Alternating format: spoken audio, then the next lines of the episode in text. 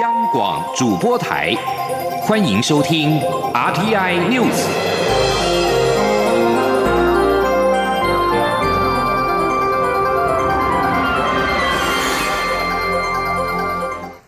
各位好，我是李自立，欢迎收听这一节央广主播台提供给您的 RTI News。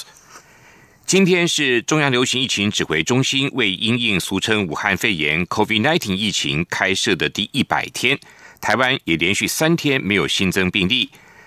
疫情指挥中心今天也宣布，台湾今天没有新增确诊病例，台湾的确诊个案数仍然维持在四百二十九例。指挥中心也表示，确诊个案数的趋缓，出院数则稳定上升，这也显示了国内的疫情已经得到控制。记者肖兆平的报道。台湾疫情持续趋缓，二十八号一样没有新增 COVID-19 武汉肺炎确诊病例。这不仅是连续三天零确诊，而且也已经是第十六天没有本土病例。中央流行疫情指挥中心还特别准备了归零膏，希望用谐音来期许疫情可以继续归零。中央流行疫情指挥中心指挥官、卫生福利部部长陈时中说：“好，那我们今天仍然没有。”有确诊的个案，好，那我们现在已经累计有三百零七人解除隔离，好，那当然还是一样啊，三百四十三个境外移入，五十五例的本土病例，三十一例，好的东木舰队，好。不过陈时中也提醒，尽管目前迹象都是往好的方向前进，但防疫还是有一段路要走。他说：“前这样的一个比较往好的地方走的这样的一个方向来的时候。”是因为哈，我们全体国民大家的一个合作，啊，我们虽然没有用了很多的哈，有一部分比较强制的方式，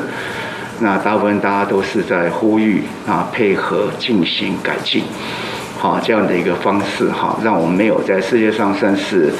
好没有严厉的封锁的情况下，好能够稳定的啊，目前这样的一个情况。面对防疫下一步，陈时中持续耳提面命，还是要做好个人卫生，谨守社交距离。如果可以维持越好，相关管制就可以逐渐放松，国人生活也就可以越快恢复常态。指挥中心表示，近期国内新增确诊个案数趋缓，出院数则稳定上升，两者曲线差距逐渐缩短，显示国内疫情已经得到控制，且国内还。保有医疗量能，可以应对突发状况，但国际疫情仍属严峻，提醒国人还要长期抗战，不要掉以轻心。中央广播电台记者肖兆平采访报道。台湾近日来疫情趋缓，外界关注相关经济活动如何逐步松绑。指挥中心指挥官陈时中今天表示，边境管制不会一下子全面开放，而是以重要经贸活动为优先。此外，内需的经济活动如果能够维持社交距离等生活的健康习惯，也会逐步的松绑。陈时中也透露，已经请行政院提供相关受创产业的状况和影响，提供指挥中心接下来松绑相关活动时的参考。卫福部部长陈时中跟美国卫生部长阿扎尔二十七号举行电话会议，阿扎尔事后推文公开说明此事，并感谢台湾的贡献。外交部今天也表示，阿扎尔除了对台湾的防疫成效深感兴趣，并且希望向我学习之外，也特别强调，今后将会努力协助台湾参与世界卫生大会。记者王兆坤的报道。关于卫福部长陈时中与美国卫生部长阿扎尔的电话会议，外交部北美司司长姚金祥表示，会谈内容主要有两大部分，首先是谈到台湾的防疫措施。因为阿扎尔对于台湾防疫的成功非常有兴趣，希望能向台湾学习。两人同时针对台美在疫苗与药品研发方面的合作深入交换意见。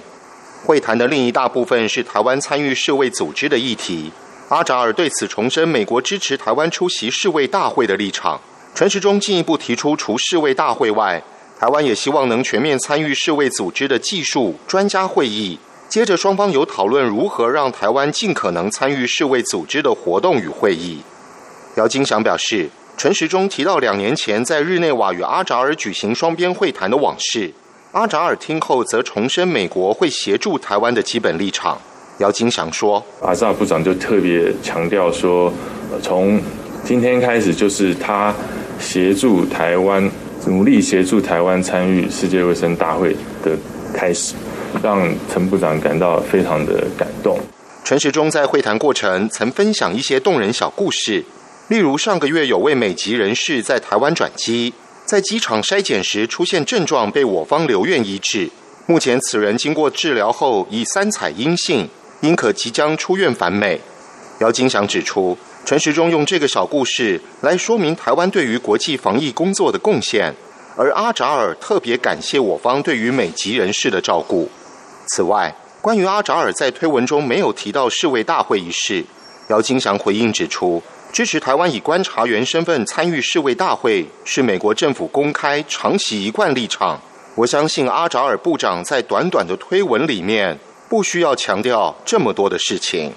中央广播电台记者王兆坤台北采访报道。而针对台湾的检测战略，疫情指挥中心指挥官陈时中今天也指出，台湾透过医师评估之后再进行筛检的做法，不仅避免浪费，而且如果遗漏无症状者，对社区的影响也有限。所以目前的防疫检测战略不会改变。受到武汉肺炎疫情的影响，运动赛事纷纷停办或延期。导致了体育的相关产业受到冲击。教育部长潘文忠今天在行政院表示，教育部编列新台币三十一点五五亿元经费来纾困运动产业，在疫情缓和之后，还有二十亿元经费来推动运动产业的振兴抵用券。记者王威婷的报道。武汉肺炎疫情蔓延，国内外各项体育赛事纷纷停办或延期，运动产业和运动事业经营面临困难。教育部长潘文忠二十八号在行政院纾困记者会上表示，教育部编列十九点五五亿元的经费纾困运动事业，五亿元办理体育团体纾困，七亿元纾困运动彩券经销商。在运动事业纾困方面，针对健身房业者、游泳池业者、运动传播业者。营业额减少达百分之十五者，补助员工薪资、场地租金等费用，最多补助两百五十万；营业额减少百分之五十者，专案审核补助金额。针对因为体育赛事取消或延后而受影响的体育团体，教育部提供最高三十万元添购防疫用品和补助因停赛、延赛等衍生的费用。针对自由球评、自由教练等个人运动业者，教育部也有纾困措施。潘文忠说：“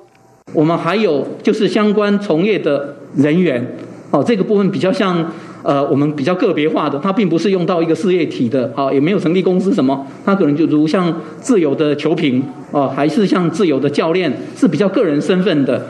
这个部分呢，如果他的酬劳减少呃达百分之五十，那我们会。”补助啊，最高每个月两万元，最多补助三个月。体育赛事停办，运动彩券销售也受到影响。潘文忠指出，教育部制定运彩应变方案，包括新增投注标的赛事，例如电竞英雄联盟，强化赛事玩法和提高奖金支出率等，有效提升运彩销售额百分之四十五。针对运彩佣金收入减少百分之十五的经销商，三月份加发一万元补助，四月起纳入运动事业纾困范围，补助薪资和营运资金。政务委员龚明鑫表示，若经销商同时销售运动彩券与公益彩券，两种彩券的业绩损失补贴各自由教育部和财政部负担，并不会有重复领取的现象。中央广播电台记者王威婷采访报道。另外，教育部长潘文忠也表示，为了减轻青年学子负担，教育部自八月一号起放宽学贷还款，包括还缴本息，放宽还缴本息的次数至最多八次，以及只缴息不还本。潘文忠表示，教育部每年利息补贴将增加新台币八点七亿元。六年前的太阳花学运期间发生的三二三攻占行政院案。学运领袖魏阳等二十一人被控煽惑他人犯罪等罪行，一审判决十个人无罪，十一个人有罪。案经上诉，台湾高等法院今天宣判改判魏阳有罪，处有期徒刑四个月。另外有六名原本无罪的被告也改判两个月到四个月的徒刑，得一颗罚金，而全案仍可上诉。对于这样的判决结果，魏阳不出法院之后表示，这样的判决不止侮辱他们，更是羞辱了成千上万的台湾人。记者陈国伟的报道。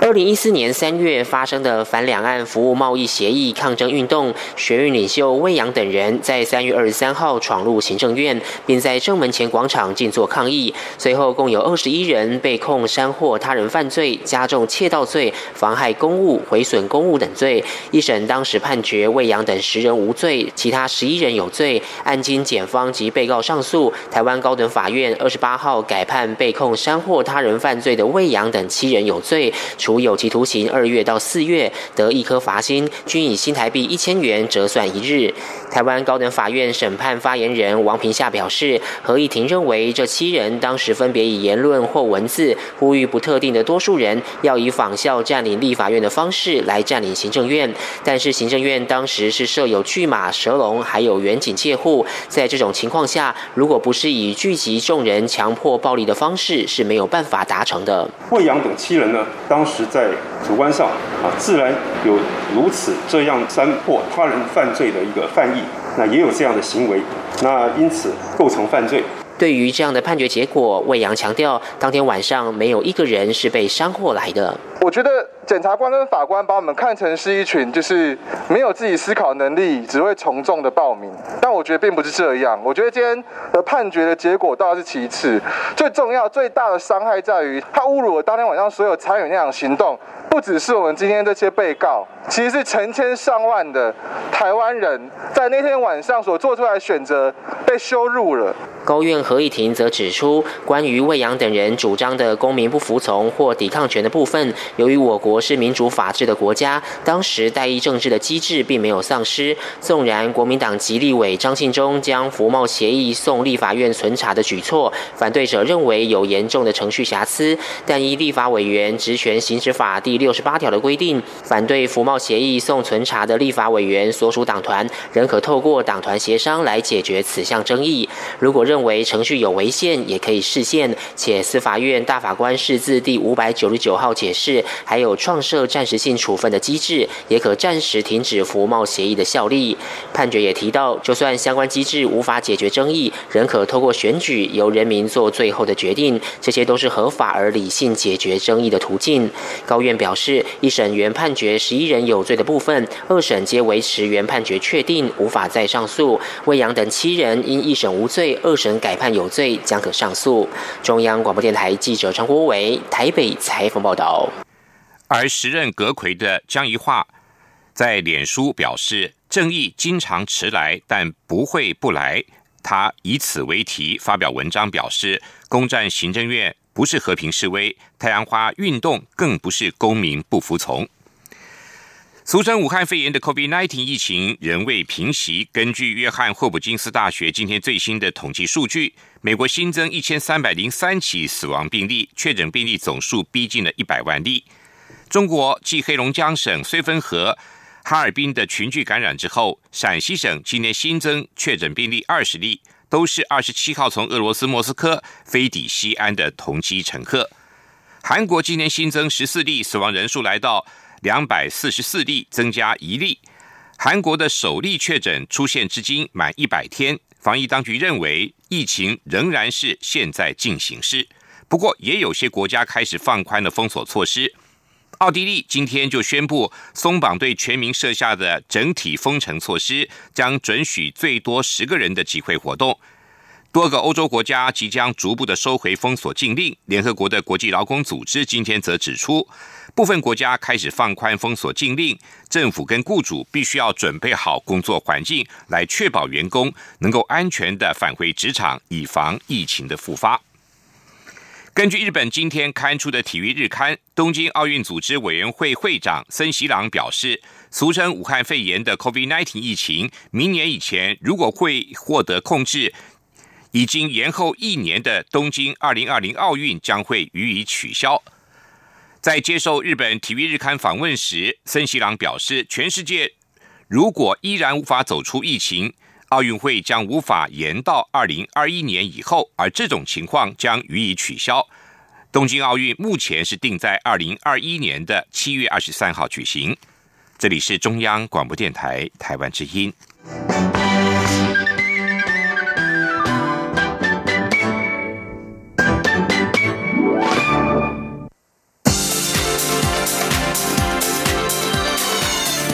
是中央广播电台台湾之音，欢迎继续收听新闻。欢迎继续收听新闻。荷兰驻台机构荷兰贸易及投资办事处从二十七号开始更名为荷兰在台办事处。外交部赞许这是台荷关系的正面进展。除了荷兰之外，奥地利、比利时、德国、英国等欧洲国家也都已经使用与荷兰相似的英文名称来称呼其驻台机构。记者王兆坤的报道。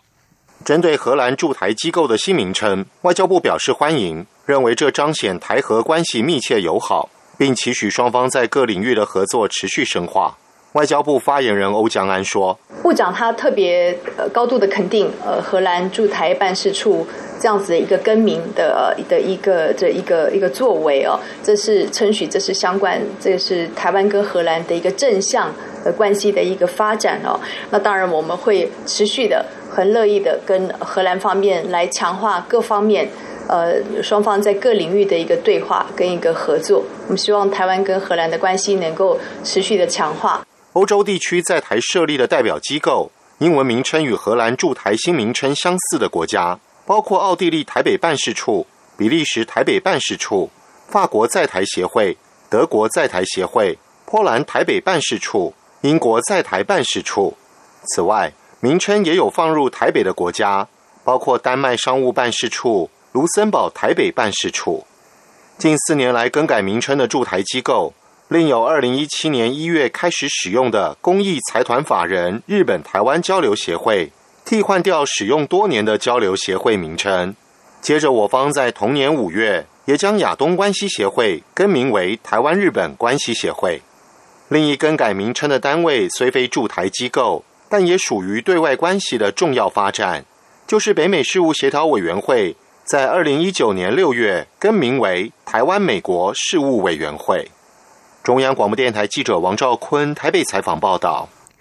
为了因应五一连假可能的人潮，内政部次长陈宗彦今天表示，在全台各国家公园都会实施人流管制，当停车场停放数量达到一半时，就会禁止游客再进入。政府也会透过高速公路一九六八 APP、手机简讯，还有道路系统荧幕等管道来多方示警。记者刘品希的报道。在疫情期间，民众外出游玩大多选择户外空间，全台各地国家公园成为不少人踏青的首选。面对五一连假即将到来，政府采取管制措施，避免人潮过度聚集。身兼中央疫情指挥中心副指挥官的内政部次长陈宗彦，二十八号受访时表示，内政部所属的国家公园配合疫情指挥中心的人流管制，当停车场的格位数停满四分之一时，就会透过高速公路一九六八 App、手机简讯以及道路系统荧幕通知前往的民众，考虑是是否改去他处。当停车数量达到一半时，则会禁止进入。他说：“我们现在是以这个在这个景点里面人跟人之间可以达到一定的社交距离嘛，所以我们就不会到停车场全满的状况嘛，所以我们会让停车场达到一半的这样的数量，啊，这样子大家在这个这个国家公园内都可以非常这个轻松安全的在游玩嘛。”陈宗彦指出，四月初就已经开始实施这项措施。本周在玉山国家公园等几个国家公园地区都有陆续启动分流管制措施。这套机制不止在廉价运作，平常的周末也会执行。此外，高雄市长韩国瑜二十七号表示，高雄市府将针对五一连假成立快速反应小组，针对开放区域的风景区，警察会强制执行维持社交距离。对此，陈宗彦说，地方政府采取适当管制措施是好的，如果地方政府能够事前做好规划，而且贯彻执行，应该都能做到管控人流的目标。央广记者刘聘熙在台北的采访报道。为管控热门景点的人流，交通部近日推出了高速公路一九六八 APP 的加强版，新增热门景点人潮警示系统，却遭到外界质疑数据失真。中央流行疫情指挥中心指挥官陈时中建议，交通部、内政部可以纳入地方的意见，让人潮警示更为精准。陈时中也强调，一九六八 A P P 中列出的景点不代表是危险的区域，而是有很多好吃、好玩或者好看的地方，民众喜欢去，怕人潮太多，所以才会特别提醒。针对钱柜 KTV 台北林森店的大火案，台北市副市长黄珊珊说明稽查的时候并没有发现施工，市府绝无隐匿，但未及时登录是市府的缺失。台北市长柯文哲提出了三点改进，包括未来公安检查将会全面异化，缩短登录时间，要有检查项目表，不能够靠自由行政。另外，未来也必须要先提出消防防护计划，才能够取得变更的使用执照。记者欧阳梦平的报道。台北市长柯文哲、副市长黄珊珊二十八号下午一同召开记者会。黄珊珊说明，三月三十号到钱柜台北林森店进行消安年度检查时，曾经发现 B one 有一个阳春的临时隔间门，但看不出在施工，因此提醒业者，如果有施工，必须提出消防防护计划。四月二十二号联合稽查，建管处人员同样没有看到任何施工或工人，但发现现场有两面装饰墙与公安申报图。说不服，怀疑有室内装修。不过，由于是临时决定抽查对象，手中没有相关资料，因此先勾选此项，打算回市府调查业者是否曾提出申请。只是每周三次的联合稽查资料相当多，按规定需在七天内完成登录。这次还来不及输入系统立案，便发生火灾，未能及时登录是市府的缺失，但绝无任何隐匿。台北市长柯文哲则重申，公开透明、正直诚信、反省改进是他的政治信念。外界有批评，就会诚实检讨。他并提出三点改进：首先，现在可以先向建管处申请使用执照变更，开工前再另外提出消防防护计划。但为了避免业者在提出计划前就偷偷开工，未来将确认通过所有程序才发给执照。他说：“那如果他都一直没有来申请，那自己就偷偷开工，那怎么办？所以这个我们也改变。在拿到这个使用执照变更之前哦，所有该做的这种额外的检查哈，要全部会诊，然后由这个监管处做最后的 check，通过以后再发执照给他，不然就出现今天这个局面了。”另外，柯文哲要求以后公安检查要全面一化，带平板电脑出去，当场就确认，缩短检查到完成登录的时间。未来检查时也还是要有项目表，不能靠自由行政。中央广播电台记者欧阳梦平在台北采访报道。每年五月，台湾民众要申报综合所得税，可以为国库带来新台币一千两百亿的税收。不过，过往民众经常抱怨家里没有读卡机，报税相当不便。因此，今年财政部新增加手机认证以及超商下载查询码的新措施，民众不用再买读卡机，也不需要在上班时间跑国税局人挤人了。记者陈林信宏的报道。使用自然人凭证或是健保卡网络申报综合所得税是很多民众熟悉的报税方式，但必须以实体卡片搭配读卡机使用。没有读卡机的民众还是难免得跑一趟国税局。由于不少民众向国税局反映得使用读卡机的困扰，今年财政部也新增了免读卡机的两项新措施：一是透过台湾行动身份识别服务台湾 FIDO，只要持有自然人凭证的本国人。透过手机下载 App，并在至台湾行动身份识别网站以自然人凭证登录并完成注册。虽然过程中仍要使用读卡机以及实体卡片，但只需使用一次，往后只要透过手机上的 App 就可以完成报税。这项新措施只适用于国人，外侨人士即使有自然人凭证，目前仍无法使用。至于如果都不想使用到读卡机，外侨人士和本国人也可以到国内的四大超商。透过自然人凭证或是已注册的健保卡，在超商所提供的多媒体资讯机上，一直搞定取查询码及户号，回家后就可以轻松下载所得及扣除资料，并完成报税。北区国税局税务资讯科基和倪义新说：“只是说，如果你真的家里没有读卡机，你健保卡注册了，就是我刚才说的，你去。”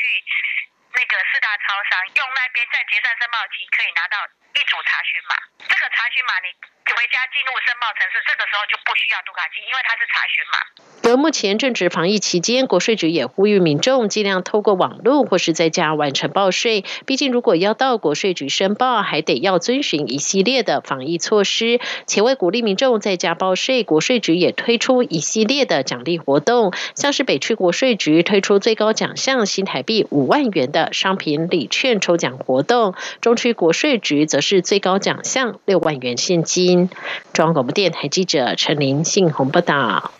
根据境内流离失所者监控中心和挪威难民理事会报告的最新统计，全球的境内流离失所者总数创纪录的达到五千零八十万人。境内流离失所监控中心主任毕拉克在声明中说：“全球 COVID-19 大流行将使他们更加脆弱，进一步的限制他们获得基本服务跟人道援助的机会。”报告发现。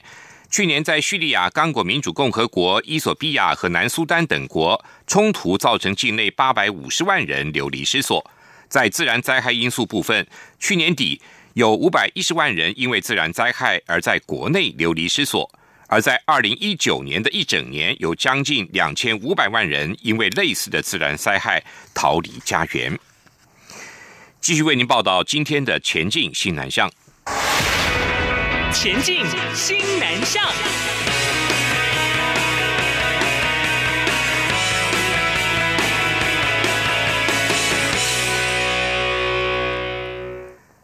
昆山科技大学视觉传达设计系的学生黄轩，对于插画充满热情。不仅自行经营部落格分享作品，更争取教育部西南向学海逐梦计划的补助，顺利的进入马来西亚知名的动画公司实习，为自己的插画之路增添了更加厚实的经验。黄轩在创作插画时，喜欢从场景来做发想，因为能够说明故事的情境，表现世界观，凸显人物魅力。黄轩表示，练习插花的过程中，必须逐步的找到自己独特展现的地方，慢慢的塑造强烈的个人风格。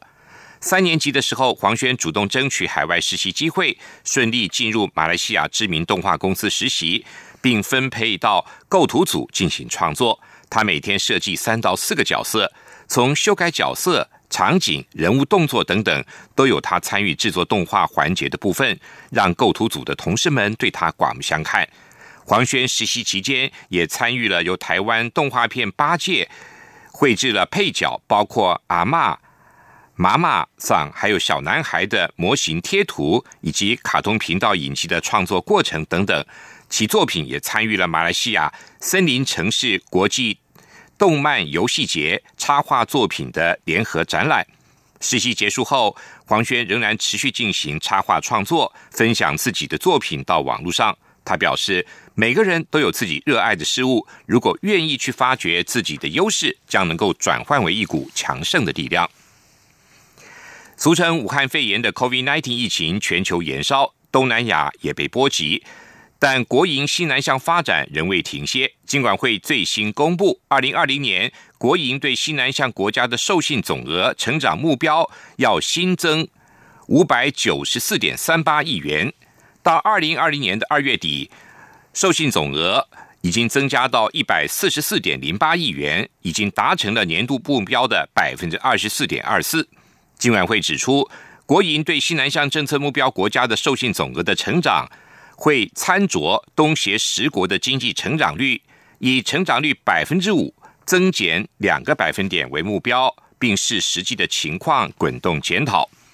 另外，在西南向国家来台上市柜的相关统计上，到二零二零年的三月底为止。上市上柜及登陆新柜的外国公司分别有七十六家、三十五家和七家，其中主要营运地在西南向国家的公司分别有九家、十四家和一家。西南向国家一直是国营重点发展的区域，整体国营二零一九年在西南向获利首次突破百亿元，达到一百二十二点四亿元。不仅比二零一八年年底大幅成长了百分之八十一点一，还创下史上的新高纪录。其中，国营在新加坡的表现最为出色，获利三十三点二亿元。因此，今年的国营会持续拓点。所谓西南向国家，共有十八个国家，包括东协十国、南亚六国以及纽西兰和澳洲。以上新闻由李。